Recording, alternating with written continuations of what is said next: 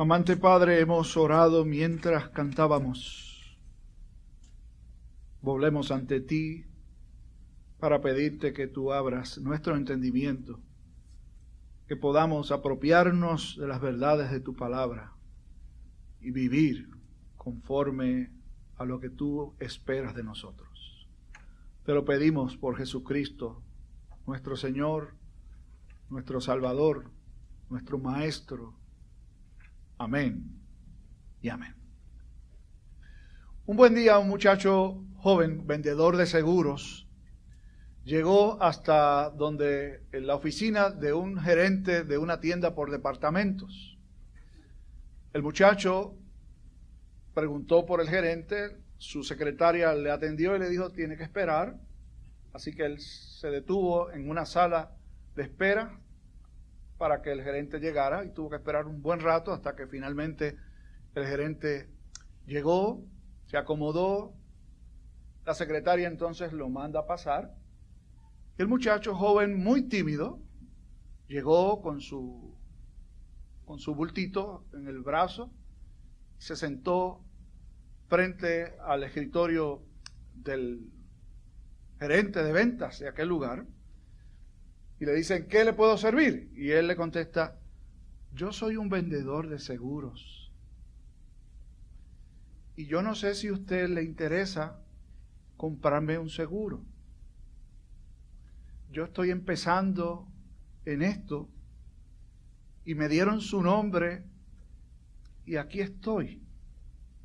El gerente de ventas de aquel lugar se echó para atrás en su silla y le dijo, mira muchachito, déjame darte unas cuantas lecciones. Veo que tú eres joven, que eres inexperto, que parece que no tienes idea de con lo que te estás enfrentando y allá le dio una lección sobre ventas y cómo se hacen y todo lo demás. Y luego de que terminó de dársela, dijo, mira, dame el contrato ese, por lástima, nada más, te voy a comprar el seguro.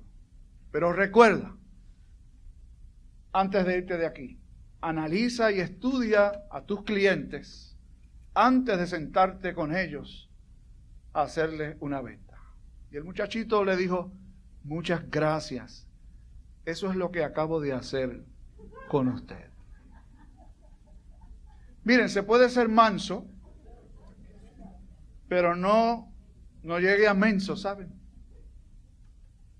Este muchacho utilizó una estrategia fantásticamente buena. ¿Qué podía enseñarle él a un gerente de ventas con tanta experiencia? Nada más que hacerse el que no tiene experiencia, que realmente no la tenía, como aquel hombre, y por lástima le compraron. Pero de todas formas, le compraron. Miren, por alguna razón parece ser que se ha generalizado la idea de que los cristianos somos gente tan sumisa y tan sumisa que hacemos lo que nos dicen que hacer sin siquiera pensar si lo que estamos haciendo es correcto.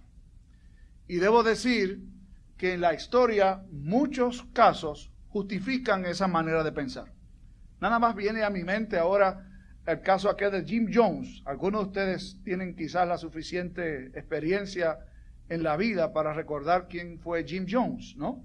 Para los muchachos de épocas más recientes, Jim Jones fue un líder eh, de estos líderes, yo digo, de iglesias locas, ¿no? De iglesias que no están fundadas en la palabra, sino en la autoridad del líder. Y la gente hizo locuras por él hasta el punto de beber un veneno para morirse, todos. ¿no? Quizás otros casos no tan dramáticos, y no tan drásticos, pero por ejemplo a mí me sucede que a veces, no por castigarme, aunque creo que el efecto siempre es castigarse uno, ¿no? Ustedes, saben que hay muchos canales televisivos que se llaman religiosos o, cristianos y demás. Y yo tengo mi opinión muy, muy particular sobre eso. Mi sugerencia desde aquí, sin decirles demasiado, es que no se deje llevar por esa gente, ¿saben? Los televangelistas, como dice un amigo mío, son más que evangelistas, la mayoría evangelistas. que viven de la gente, que viven de la buena fe de las personas que le dicen qué hacer. Y como lo dijo alguien que está en un púlpito o, supuestamente es un hombre y una mujer de Dios, hay que hacerlo y no se cuestiona lo que la persona dice porque es el siervo de Dios o porque es la sierva de Dios o porque es el apóstol o la, la epístola, ¿no? O la, o la apóstola. Hoy tenemos uno de esos pasajes y nos ha tocado una racha buena, Pastor Pérez y Carlos, ¿verdad? Que no son fáciles. De hecho, esta parábola de Jesús es probablemente la más difícil de interpretar, porque lo que dice allí es extremadamente chocante. Ustedes la escucharon. La vamos a tratar de mirar juntos y de ver qué es lo que se nos enseña allí que nosotros debemos de recibir. Lo primero que hacemos es poner en contexto la enseñanza de Jesús. Él ha estado enseñando a multitudes y aquí hace un giro dramático Lucas en la historia, lo que supone que el escenario y la fecha es distinta a lo que se ha narrado anteriormente, que fue las, el trío de parábolas de Jesús sobre la oveja perdida, la dracma perdida y el hijo pródigo. Así son los títulos que le ha puesto la historia, ¿no? Así que Jesús se mueve a otro escenario y su auditorio es otro. En el caso anterior de estas tres parábolas, el auditorio era la multitud y entre la multitud religiosos de la época. Ahora el auditorio es un auditorio interesante porque si bien es cierto que Lucas dice que Jesús se dirige a sus discípulos, si uno sigue leyendo el versículo inmediatamente después del último que leyó Carlos, que es el 14, nos deja saber que allí había otra gente escuchando lo que el maestro decía. Así que lo que uno debe asumir es que, aunque el escenario es distinto, no le habla a las multitudes, no está hablando en un lugar aparte con sus discípulos, sino en un lugar semipúblico en donde otras personas, aunque él esté hablando directamente a los discípulos, podían escuchar lo que el maestro dice. ¿Y cuál es la enseñanza que Jesús quiere compartir con sus discípulos? Y oiga bien, sabía que había otra gente por allí con el oído listo para escuchar qué fue lo que el maestro les dijo. Una parábola muy difícil. Un hombre rico, un hombre con muchas posesiones, tenía un mayordomo, y hemos hablado de lo que es la mayordomía, que es el administrar los bienes que no le pertenecen a uno, a uno perdón, que pero que le ha sido confiado de parte de un amo. Y este amo, o dueño de, una gran cantidad de, dinero y de propiedades, le encarga a este mayordomo el cuidado de la misma y se entera de que ha estado mal administrando, malgastando las propiedades y los bienes que se le han puesto en sus manos. Evidentemente la acusación es verdadera porque el hombre no se defiende, sino que se pone a pensar y analizar, y esta parábola interesante se parece mucho en algunos aspectos a la última, que es la del hijo pródigo, porque el hijo pródigo se fue y, desperdició y además luego se puso a hablar con sí mismo cómo iba a resolver aquella situación difícil, lo que hace aquí el mayordomo. Me han quitado la mayordomía, es decir, me voy a quedar sin trabajo. Cavar, no puedo decir, parece que no era una persona que tenía las habilidades o quizás la fuerza física para trabajar en el campo. Mendigar me da vergüenza. ¿Qué voy a hacer? Evidentemente me voy a quedar sin trabajo. ¿Qué hizo?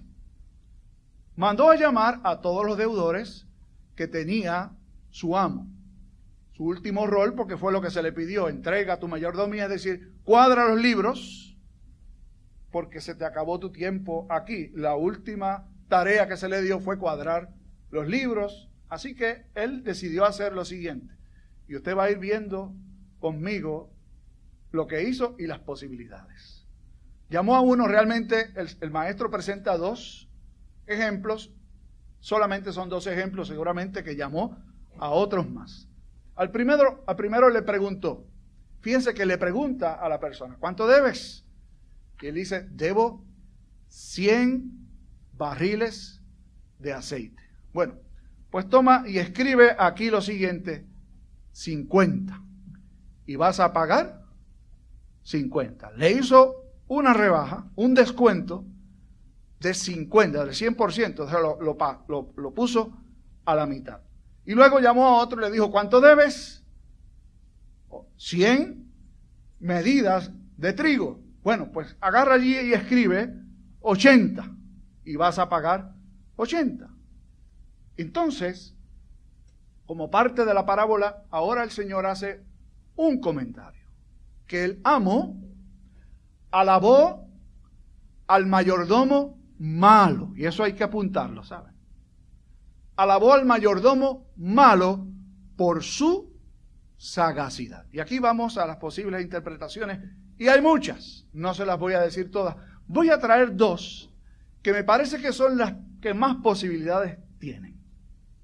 Esta primera opción es la siguiente. El descuento que hace el mayordomo malo a los deudores representaba el porciento de ganancia sobre lo que se debía. 50% o la mitad, ¿no? 50 le bajó la, cantidad a 50, así que en lugar de pagar 100, pagaría 50. Y al otro se la rebajó, pero no tan dramáticamente. Iba a pagar 80 en lugar de 100, lo que algunos interpretan también que era la comisión por la deuda que se tenía. Pero hay problemas con esa interpretación. En primer lugar, si le está rebajando su comisión, entonces, ¿dónde está la ganancia del amo? Además, no era una práctica común cobrar una comisión tan grande por una venta, sea cual fuese la venta, fuera trigo o fuere aceite. Además, y para mí es la más poderosa, todavía luego de haber hecho esta gestión, se llama a mayordomo malo. Lo alaban por su sagacidad, pero es malo. ¿Cuál debería ser otra interpretación? Y les anticipo que esta es la que yo prefiero. Que el hombre ha hecho un gran descuento, tanto a unos como a otros, sin indicar de dónde viene el descuento, sin decir cuál era la raíz de la propuesta. Por lo tanto, ¿qué pasaría con los deudores? Obviamente van a salir contentos porque tuvieron que pagar mucho menos de lo que en realidad se debía. Pero como no se les ha dicho de dónde viene el descuento, ¿a quién deben adjudicar la rebaja? al amo, no al mayordomo. Por lo tanto, el amo se encuentra en una situación más difícil que el mayordomo. Porque si él decide proceder contra el mayordomo, entonces su nombre va a quedar en descrédito. Y lo que ha hecho el mayordomo, que sigue siendo malo, que la acción es inadecuada, que no se justifica, es hacer lo necesario para salir bien, entre comillas, todo el mundo. Los que debían porque pagan menos. El amo porque todos van a pensar que es un hombre muy benévolo. Y él obviamente porque se va a quedar sin trabajo, pero va a conseguir quien lo emplee. Y Jesús pasa a decir que los hijos de este siglo son más sabios administrando lo injusto, es decir, los bienes de este mundo, que muchos hijos de la luz. Y Jesús tenía razón. Luego el texto nos va a decir más adelante que los religiosos reaccionaron burlándose de esta enseñanza que Jesús había dado y la razón por la que se burlaron es porque ellos amaban más los bienes de este siglo que las cosas eternas. Y allí está el detalle y el centro de esta enseñanza. ¿Dónde está nuestro tesoro? ¿Dónde está nuestra prioridad? Y esta es una enseñanza tan válida para los discípulos a quienes va dirigida y esencial e inicialmente la enseñanza, como también para los que están escuchando desde afuera. Porque tanto unos como otros tenemos que dar cuenta de lo que Dios nos ha dado. El otro día yo hablaba con una persona que se enteró de que alguien, porque vio los libros o la información acerca de los bienes que tenía otro, y qué fácil es hacer negocio con lo que no es de uno. Mira para allá cuánto tiene esta o cuánto tiene este. Si fueran míos, yo haría esto, aquello y lo otro. Qué fácil es condenar al que está en una posición de poder en la cual uno no está y decir, este lo que tiene que hacer es esto, o esta lo que tiene que hacer es lo otro. Mire, por un momento, deje de pensar en el otro y piense en usted. A ti y a mí se nos ha confiado todo lo que tenemos. Ah, pero yo no tengo tanto como ellos. Pues no, eso no importa. Si Dios le quiere dar a unos, unos y a otros le quiere dar otro, ¿no puede hacerlo? Seguro que sí. ¿Qué hacer? ¿Cómo responder?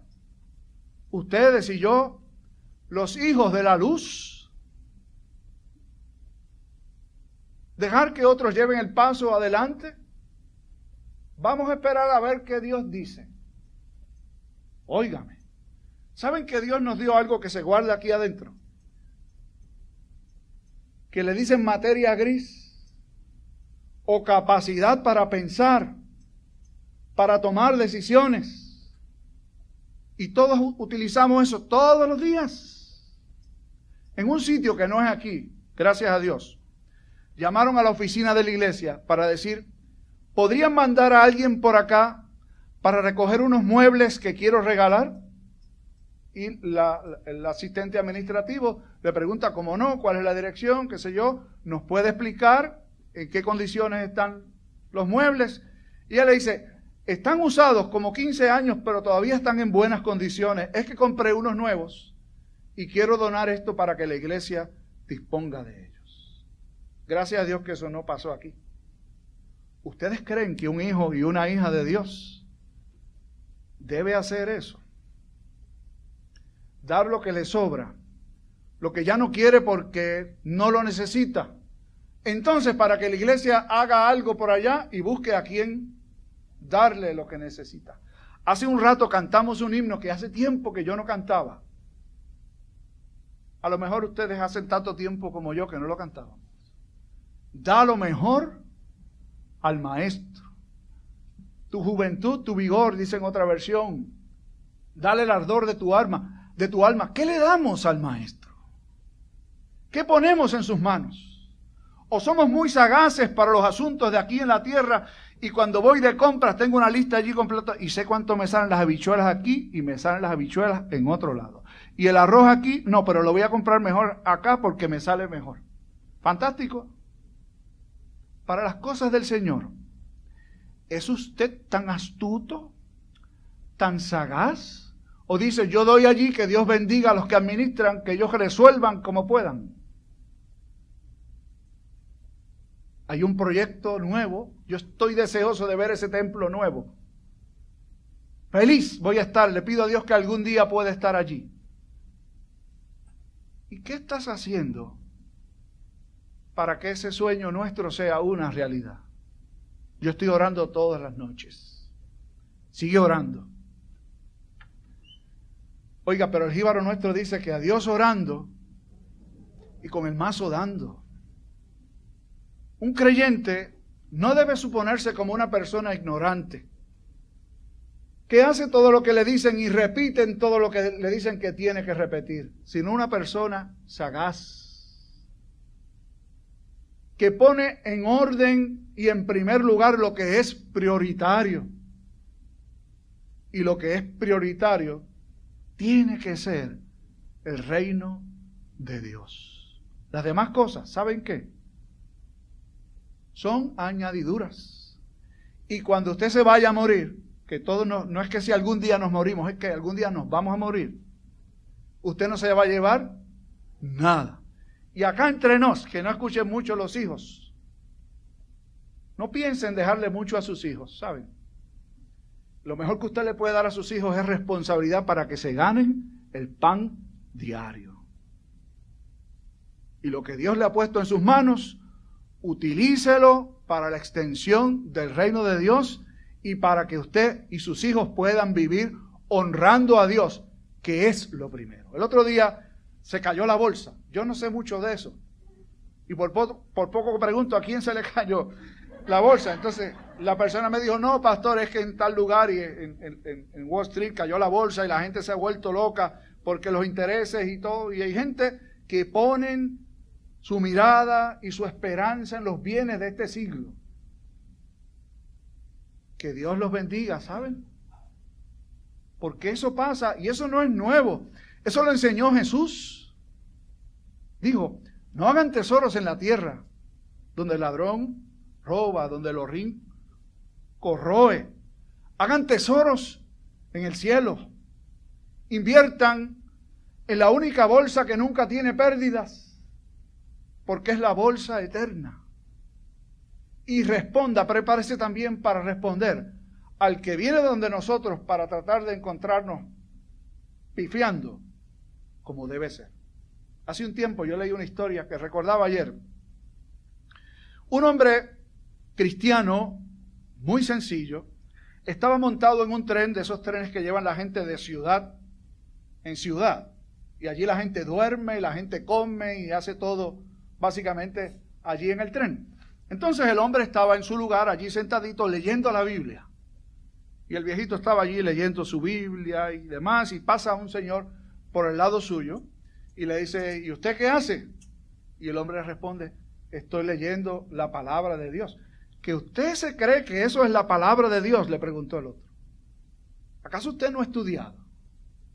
¿Acaso usted no se ha informado? ¿Que eso lo escribieron los hombres? ¿Que eso no es palabra de Dios? Nada. Y el hombre dice, bueno, para mí es la palabra de Dios. Y trató de ignorarlo y seguir leyendo, pero el otro seguía fastidiando y haciéndole, mire, por ejemplo, y empezó a presentarle casos de aparentes contradicciones en la Biblia o de asuntos que son difíciles de manejar.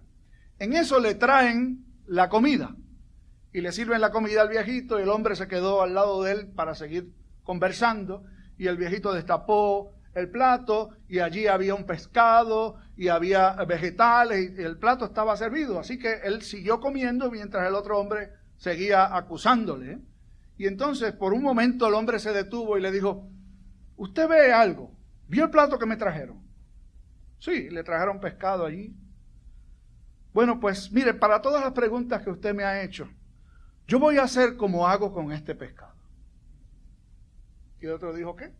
Pues mire, me trajeron este pescado, tiene espinas, pero yo me como la carne. Las espinas se las voy a dejar a usted.